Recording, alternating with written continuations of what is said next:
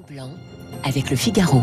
Bonjour Nicolas Bavrez. Bonjour. Économiste, historien, éditorialiste au Point et au Figaro. Vous venez d'entendre euh, Guillaume Tabar évoquer le, nouveau quinquennat d'Emmanuel Macron. Euh, le chef de l'État le place sous le signe de la nouveauté. Vous réclamez, vous aussi, de la nouveauté ou au moins vous réclamez un changement de méthode? Ah, il faut sûrement, sûrement oui, un, changement de, méthode qui a été euh, appelé par les Français, qui a été annoncé par le président de la République, mais qui n'a pas encore pris corps. J'aimerais avoir, euh, avant de parler du cap choisi par le, chef de l'État, revenir sur l'élection tant que telle. Quel est le chiffre que vous retenez, Nicolas Bavrez? Est-ce que c'est 58,5% du, du 24 avril qui lui donne une victoire confortable? Est-ce que ce sont les 28% d'abstentionnistes? Est-ce que ce sont les 60% euh, de votes contestataires du premier tour?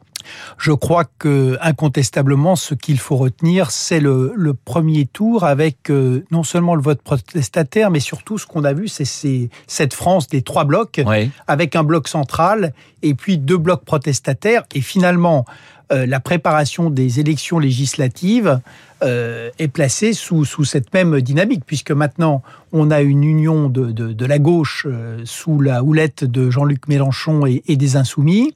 On va avoir euh, le, bloc euh, conduit par Madame Le Pen. Et puis on a cette troisième force euh, centriste qui a commencé à s'organiser en, confédération et qui a vocation à, donner une majorité au, président de la République. Dans les grands défis qui attendent Emmanuel Macron, les grands défis pour vous, vous en comptabilisez six. Il y a celui de, rassembler ça s'annonce justement avec ces trois blocs qui semblent assez irréconciliables, très très difficile pour le chef de l'État. C'est très difficile parce que ce qu'on a vu, c'est que derrière ces trois blocs, on a vraiment des clivages qui sont des clivages démographiques, euh, sociologiques, euh, économiques, euh, idéologiques.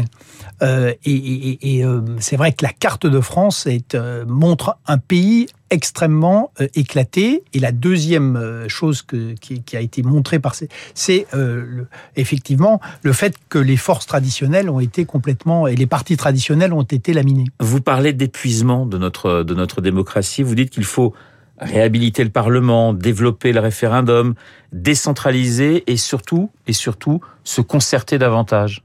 Oui, on, on a vu. On revient à la méthode en quelque sorte là la méthode est absolument euh, centrale. Je crois qu'il faut quand même euh, tirer les leçons. Le premier quinquennat été un quinquennat dominé donc par des par des crises euh, extrêmement dures, mais le quinquennat qui s'annonce va être, j'allais dire encore plus malheureusement encore plus riche. Pourquoi? Parce que bah, la Covid continue quand même. Il suffit de regarder ce qui se passe aujourd'hui en Chine avec 350 millions de de personnes qui sont confinées.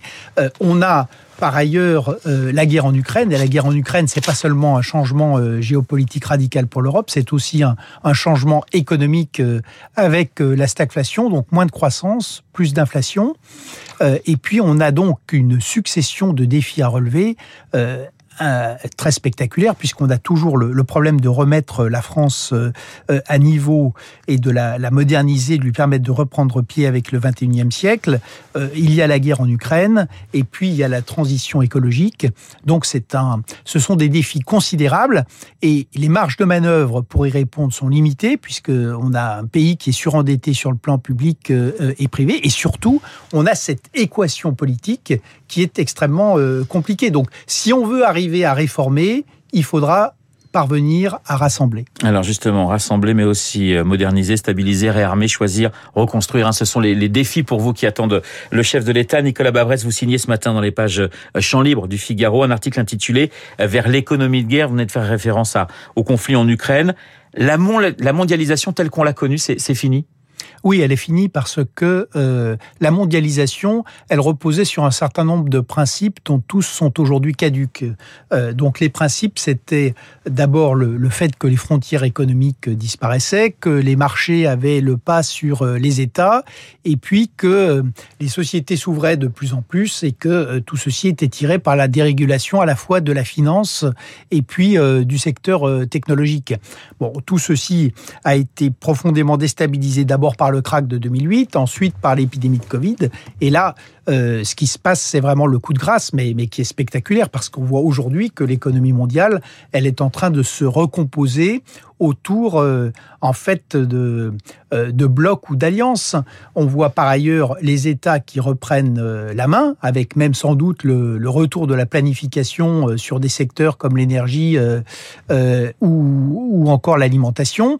Et, on n'a plus du tout les mêmes forces de, diffusion du marché ou de, de, de, diffusion du numérique, puisque ce qui est très intéressant, par exemple, c'est que sur l'Internet, on voit que l'Internet se régionalise. Il y a maintenant un Internet chinois, il y a un Internet russe, euh, il y a un Internet indien et il y a un Internet, euh, un Internet européen d'ailleurs avec la régulation et un, Internet euh, américain. Mais sur cette économie de guerre, Dominique Moisy disait finalement, est-ce que c'est une chance pour l'Europe? Dominique Moisy ce matin, qui était dans les spécialistes, disait l'Europe a plus fait, notamment sur des questions d'énergie, sur des questions de défense en deux mois qu'en deux décennies. Est-ce que cette économie de guerre, telle que vous la décrivez ce matin dans les colonnes du Figaro, peut être une chance pour l'Europe? D'abord, cette économie de guerre, ça n'est pas un choix, il faut le rappeler. Hein. C'est quelque chose qui s'impose à nous. Elle est euh, subie. Ensuite, euh, euh, elle va avoir des impacts très différents suivant les, suivant les, les, les pays ou les régions. Pour l'instant, les États-Unis sont plutôt dans les gagnants parce qu'il va y avoir une demande supplémentaire euh, à la fois en matière d'énergie, d'armement, euh, d'alimentation, parce qu'aussi ça renforce euh, d'une certaine manière le, prix de la garantie de sécurité américaine et leurs alliances. L'Europe pour l'Europe, c'est beaucoup plus difficile. Donc on va voir si l'Europe arrive à réagir, mais pour l'instant, l'Europe, elle est vraiment en première ligne sur le plan géopolitique et sur le plan économique. On voit d'ailleurs à quel point c'est difficile pour la Banque centrale européenne de parvenir à essayer de trouver ou d'adapter sa stratégie entre les risques de, récession et puis par ailleurs le, évidemment le, le fait que maintenant on a une inflation à 7,5% dans la, dans la zone euro et qui est une inflation importée alors que euh, aux États-Unis, c'est une inflation qui est plutôt intérieure. Alors vous parliez de l'Europe discours aujourd'hui à, Strasbourg d'Emmanuel Macron, puis euh, déplacement en, Allemagne pour euh, rencontrer le chancelier Olaf Scholz, premier déplacement de son nouveau quinquennat, un quinquennat où on ne sait toujours pas finalement quel cap va choisir le chef de l'État. Non, pour l'instant, c'est vrai que le, brouillard continue à, à dominer. le le Il reste quelques jours pour le dissiper, ce brouillard. Hein. Euh, bah, il va falloir que ça se dissipe, oui, dans, Les, dans, la semaine, dans la semaine qui vient, et sur, les, et sur le cap, évidemment sur les choix d'hommes ou de femmes, et, euh, et, donc sur les choix de, sur les choix de méthode. Donc, si vous voulez, c'est une, c'est vrai que c'est une semaine qui va être extrêmement importante pour le, pour le quinquennat. Et cette journée du 9 mai est aussi très importante parce qu'on voit le, finalement euh, l'écartèlement entre euh, d'un côté euh, le défilé militaire et, et, et, le discours de Vladimir Poutine à Moscou qui va donner une indication sur ce qu'il souhaite faire, notamment le, l'escalade éventuelle. Et de l'autre côté, c'est la journée de l'Europe qui de plus va être marquée effectivement par le, le discours du le discours du président de, de la République. Mais si vous voulez pour le pour l'Europe, il fait pas de doute que ce qui se passe, si, on revient, si vous voulez, à 1950, au point de départ, à l'époque, euh, euh, les principes, c'était la résistance à l'Union soviétique, l'alliance américaine, euh, la paix franco-allemande, le choix de l'économie et, du droit pour contourner les, problèmes géopolitiques.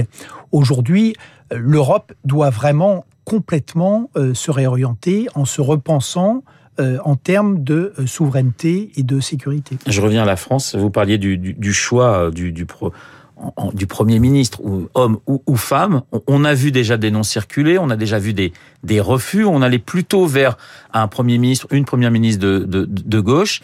Vous attendez à quoi dans les jours qui viennent, Nicolas Bavrez?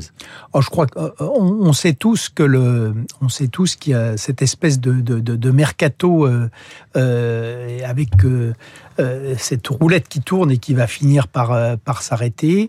je pense qu'après deux premiers ministres venant des Républicains, Emmanuel Macron choisira plutôt une personnalité qui vient de la gauche. Nicolas Bavrez, pour vous, la priorité des priorités, la première réforme que doit engager le futur gouvernement? Je crois que ce qui est euh, extrêmement, extrêmement important, euh, c'est que ce, qui va être fait, on sait que ça va plutôt être du côté du, pouvoir d'achat. Et c'est vrai que euh, c'est un signal politique euh, qui est sans doute indispensable.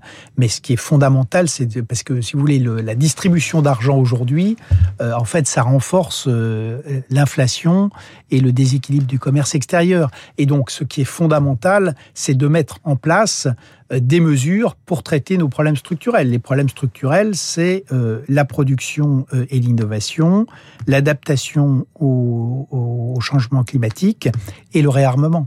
Aujourd'hui, on a des Français qui travaillent et qui n'y arrivent pas. Le vote contestataire, il peut aussi s'expliquer par cela, c'est-à-dire par des gens qui travaillent tous les jours et qui n'arrivent pas à, à, boucler le mois. Est-ce que vous comprenez aussi que ce soit une priorité ah, mais c'est une priorité pour, pour le prochain gouvernement C'est une priorité évidemment fondamentale. Euh, et, pour une raison qui est, très importante, c'est que euh, le, le, grand écart, et ce qui met notre pays en risque, c'est que le monde a complètement changé et que notamment avec ce basculement en partie dans l'économie de guerre, ça va impliquer évidemment des sacrifices. Pour l'instant, la stratégie, ça a été que c'est l'État qui porte finalement l'essentiel du coût euh, de euh, l'inflation importée. Et ça, c'est insoutenable assez rapidement. Donc, il faut une pédagogie, des efforts à faire pour s'adapter et, et, parvenir euh, à défendre la liberté. Mais évidemment, la condition pour que ces efforts euh, soient acceptés, c'est premièrement qu'on les explique et évidemment qu'ils soient justement répartis dans la population. Il y a toujours la question de la réforme des retraites. Alors en fonction du Premier ministre choisi, on verra si c'est une priorité ou pas. C'est pour vous une priorité, cette réforme des retraites?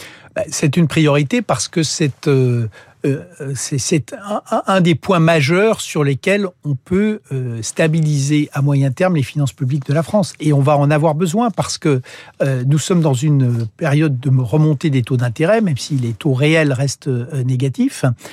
Et donc ça va très vite, ça, va très vite peser. Et, et la France va être, la France va être en risque. Donc il y a beaucoup d'interrogations chez vous ce matin, un peu de peur, beaucoup de prudence, un peu d'espoir quand même? Non, mais bien sûr qu'il y, a, des espoirs. Il y a une situation donc euh, économique et surtout géopolitique qui est, très compliquée. Euh, mais ce, qui est important, euh, là encore, c'est que notre pays se mette en position euh, d'agir et non pas de, subir. Donc, euh, il faut une il faut du leadership, ça c'est tout à fait vrai. Il faut une stratégie et il faut une manière d'associer les Français à ce, cette cette nouvelle ère et avec un objectif qui doit être de participer à la défense de la liberté politique dans un moment où elle est en, très grand danger. Dans les motifs d'espoir aussi, je voudrais quand même rappeler que euh, c'est vrai qu'aujourd'hui il y a une menace euh, forte des empires autoritaires, mais que ces empires autoritaires ont certes euh, marqué des points dans les dernières années, mais que eux aussi sont confrontés à des difficultés très importantes. La stratégie zéro Covid en Chine est une catastrophe, oui. et pour l'instant, euh, et, à terme, le, à moyen terme, de toute manière, l'invasion de l'Ukraine est pour la Russie une catastrophe également sur le plan économique, sur le plan euh, stratégique, euh, sur le plan géopolitique, parce que ça fait à terme de la Russie le, le vassal de la Chine. Merci beaucoup Nicolas Bavrez d'avoir été euh, ce matin dans le studio de Radio Classique, économiste et historien éditorialiste au Point et au Figaro. Je vous souhaite une excellente journée. Il est 8h29 dans un instant. Nous allons retrouver eh bien Charles Bonner pour l'essentiel de l'actualité. À tout de suite.